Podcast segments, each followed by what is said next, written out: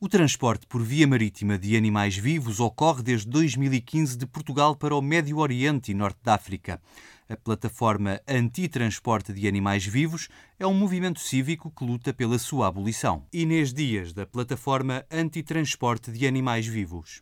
Nós sabemos que muitas vezes a lei não é cumprida, que estes animais passam por muito stress, por dor, uh, são agredidos e achamos que não há qualquer necessidade deles fazerem uh, este transporte, que por lei deveria demorar, ou melhor, era suposto demorar seis dias, mas normalmente o que acontece é demorar muito mais tempo e uh, sabemos de casos em que demoraram 20 e tal dias, portanto praticamente um mês.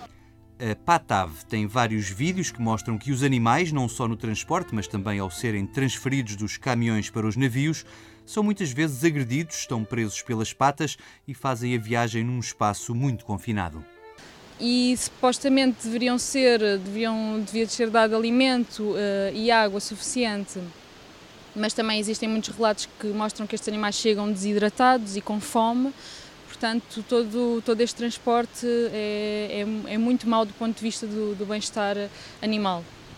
Quando chegam ao destino, os animais são sujeitos a rituais kosher e halal, nos quais todo o sangue lhes é drenado, com um golpe no pescoço enquanto estão vivos e conscientes. No ano passado, segundo a Israel Against Life Shipments, foram enviados para Israel a partir do porto de Setúbal e de Sines mais de 44 mil bezerros e 23 mil cordeiros.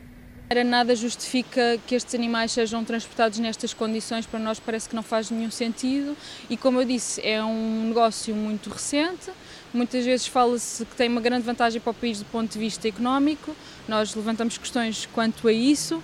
Uh, sobretudo porque é dirigido, ou o lucro será para algumas empresas do nosso país e isto terá um custo para todos nós, até do ponto de vista ambiental e de saúde e é, e é um negócio que está a crescer agora e que, portanto, tem que ser travado agora.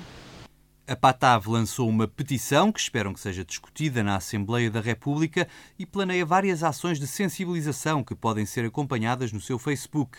Está a promover várias reuniões com estruturas oficiais e da sociedade civil para expandir a campanha e pediu uma reunião à Direção-Geral de Veterinária, até agora sem resposta.